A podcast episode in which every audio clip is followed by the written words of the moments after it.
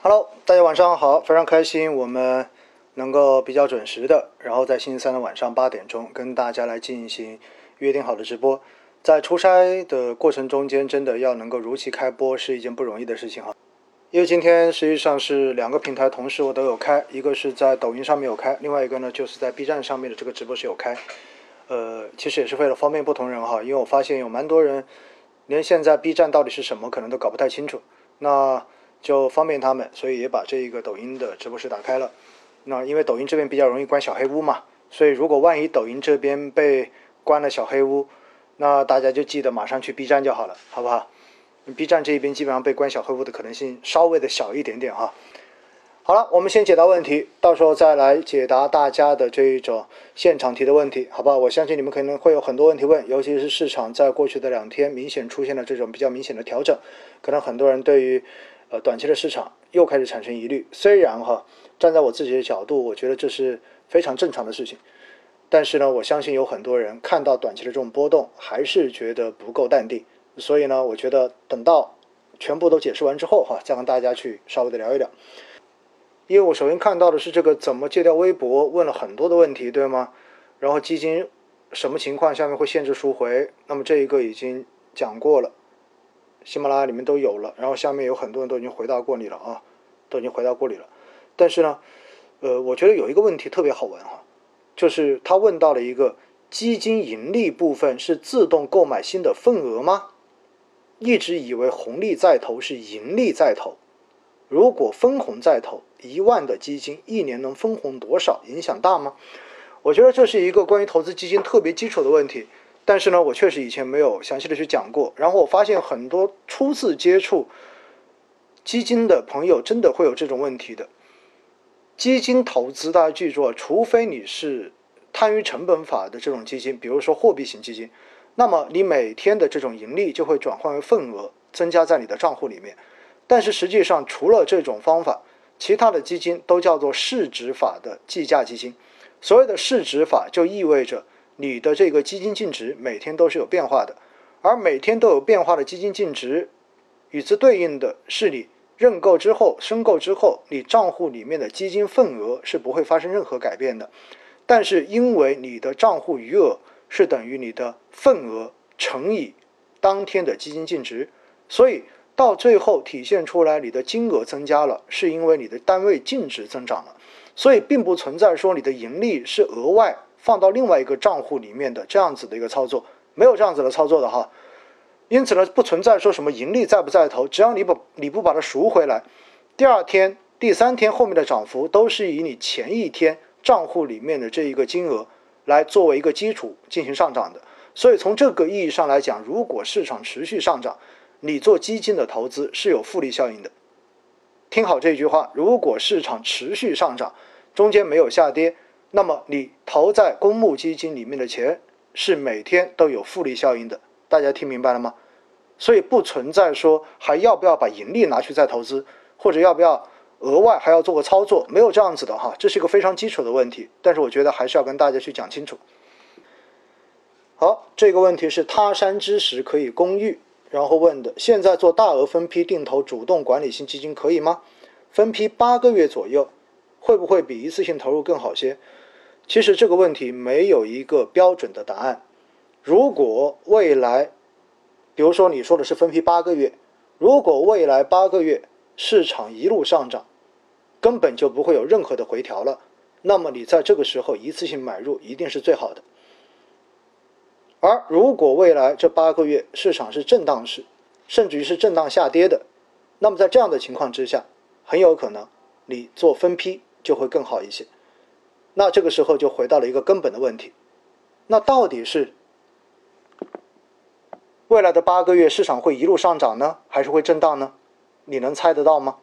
你猜不到，对不对？所以也就意味着你对于短期市场的走势是没有办法去给自己一个定论的，你也没有这个信心。所以在这样的情况之下，也许你去做大额分批，会让你的心理显得更加的安定一些。这就是我给你的回答。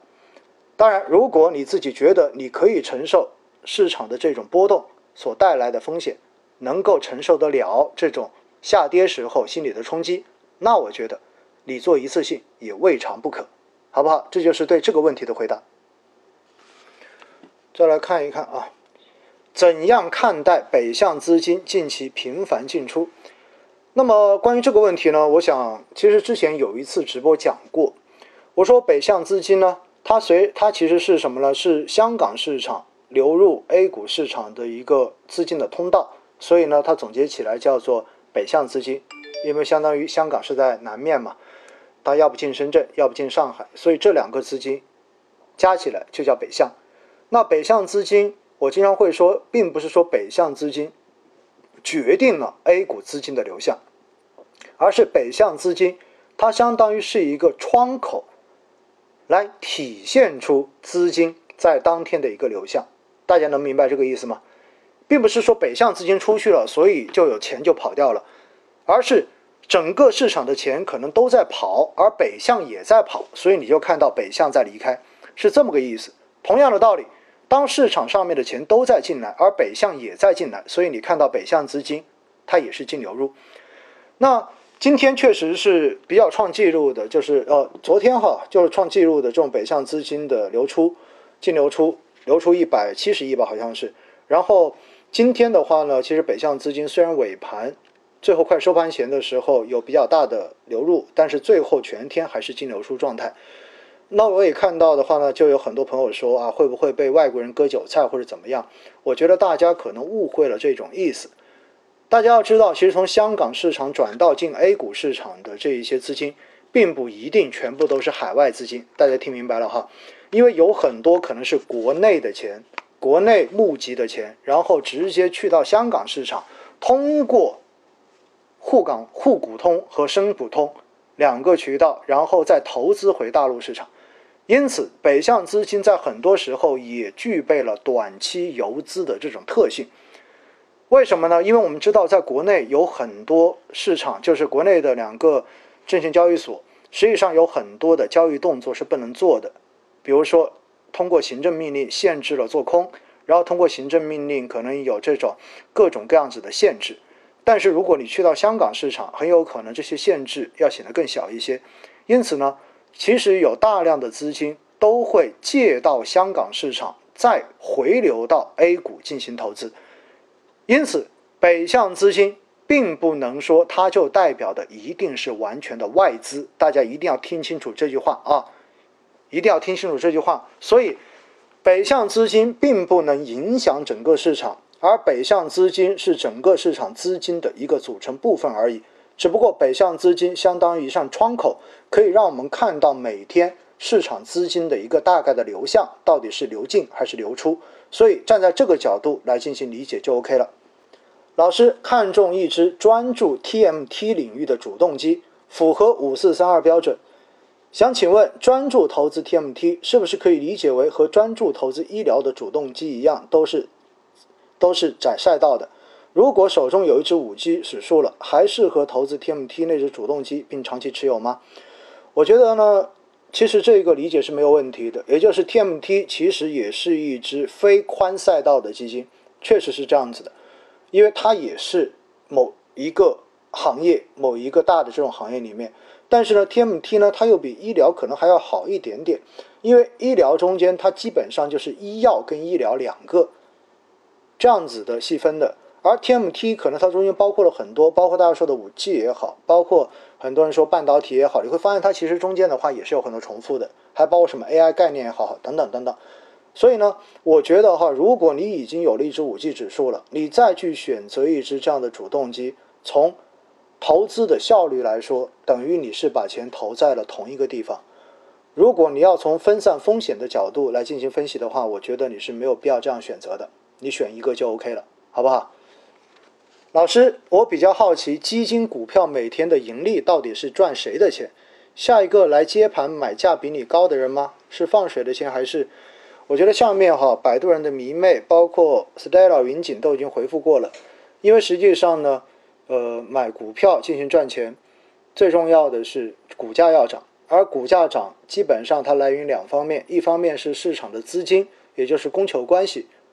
推动了这个价格的上涨，所以呢，这个叫做外在的价格，也就是外在的价值。而另外一方面呢，这个股价内生的价值是取决于这家上市公司的盈利状况。如果它盈利状况显得越来越好，那么在这样的情况之下呢，一般来说它的股价也会随之往上升。所以实际上，股买买了这个股票之后，它价格上涨是来源于这两方面的盈利。而作为长期投资来讲，肯定应该赚的是盈利增长的钱，而不仅仅只是为了去追求一个交易方面赚到的这种外在价值的钱。所以呢，一般基金经理他们所做的工作就是去进行这些上市公司的一个财务的分析，并且要根据他们所制定的模型来计算出未来整个公司的一个利利润增长的一个预期情况，由此再通过市场的平均市盈率回算出这家上市公司的股票未来有可能涨到多少的一个区间，于是，在比较低的位置直接买进去。然后进行埋伏，等到它盈利上涨，刺激它的股价同步上升之后，然后达到它的目标值，它赚的就是这样的一个钱。因此哈，它实际上是包含了两方面，一方面是交易对手的钱，另外一方面更重要的是这一个上市公司内生价值增长的钱，也就是它盈利之后，然后它的股价随之上涨的钱。大家清楚了吗？所以它是两方面哈。今晚英国对华为的 5G 禁令会不会对 5G 通讯 ETF 有重大影响呢？说实话哈，这个禁令应该说是意料之中的，因为现在华为在全球肯定都是受打压的，这个不用讲的，因为有美国在。今天不是大家也看到有消息说，特朗普承认说他自己是是说服了很多国家来放弃华为嘛，对不对？而且美国的这个套路就是，如果你采用华为的设备，以后你就不能跟我合作了。那毕竟美国现在在全球是一个非常强大的国家，它有很强的技术优势，很多国家都必须要在美国的帮助之下，或者说跟美国做生意，才能够真正的活下去。因此，美国是这样子做强逼，到最后的结果一定会导致华为在全球都会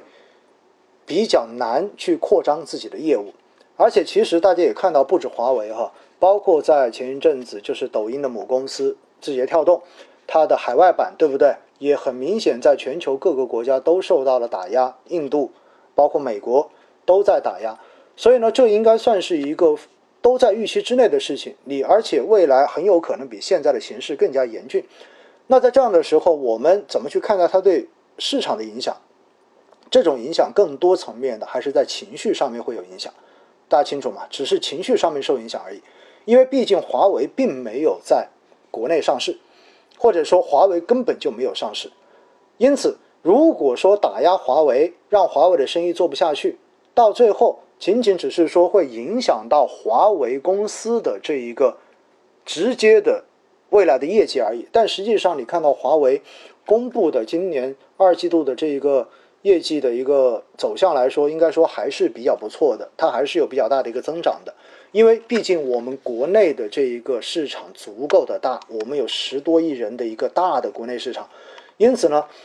我觉得海外受挫既然是一个预期比较明确的事情，慢慢的随着它一次一次的释放这样的消息，其实市场对于这样子的消息的这种反应很有可能会变得越来越弱，到最后也许就习惯了，就不会有反应了。就好像二零一八年，为什么当年的市场会跌成那个样子？一年上证指数跌去四分之一，原因就是因为当时中美贸易战的消息直接把市场打懵了，谁都没有想过中美贸易战居然会发生，而且会来的这么迅速，所以呢，市场的这种反应就特别的强烈。但是你会发现到现在，基本上说个贸易战怎么样，大家已经没有什么反应了，因为大家对于这个消息已经麻木掉了。因此，我觉得对华为的禁令，对市场的五 G 板块，应该说只是一个情绪上的影响。但是回过头来，这个行业的未来的走向，更多的还是看相关上市公司本身的这种实体的业绩，包括他们的盈利状况，会不会有比较好的这种表现？如果有的话，我觉得还是会支撑这个行业继续往前走的，没有问题啊，好不好？好，再看看，老师，请问为什么这段时间主动管理型的基金大多数都跑不赢指数基金？我看主动管理基金有些优秀的持仓股票只有百分之五十，这是什么原因？如果牛市，请问指数和主动管理基金哪一个占比多一点比较好？永远记得一句话，在牛市中间，没有什么基金能够跑得赢指数基金。记住没有？来，大家在评论中间跟我重复一下，好不好？在牛市中间，很少有主动管理型基金能够跑得赢指数基金。是的，在牛市的时候，其实指数基金一定是最牛的。为什么？因为它满仓啊，这是一个根本的原因。因为指数基金都是百分之九十的仓位，现实中间一只股票基金，一直主动管理型基金。它的仓位能够到百分之八十五以上，就已经算是非常高的仓位了。所以，不管怎么样，基本上都不可能高过指数基金的仓位。大家记住我说的这句话。因此，牛市指数基金的表现一定是最好的。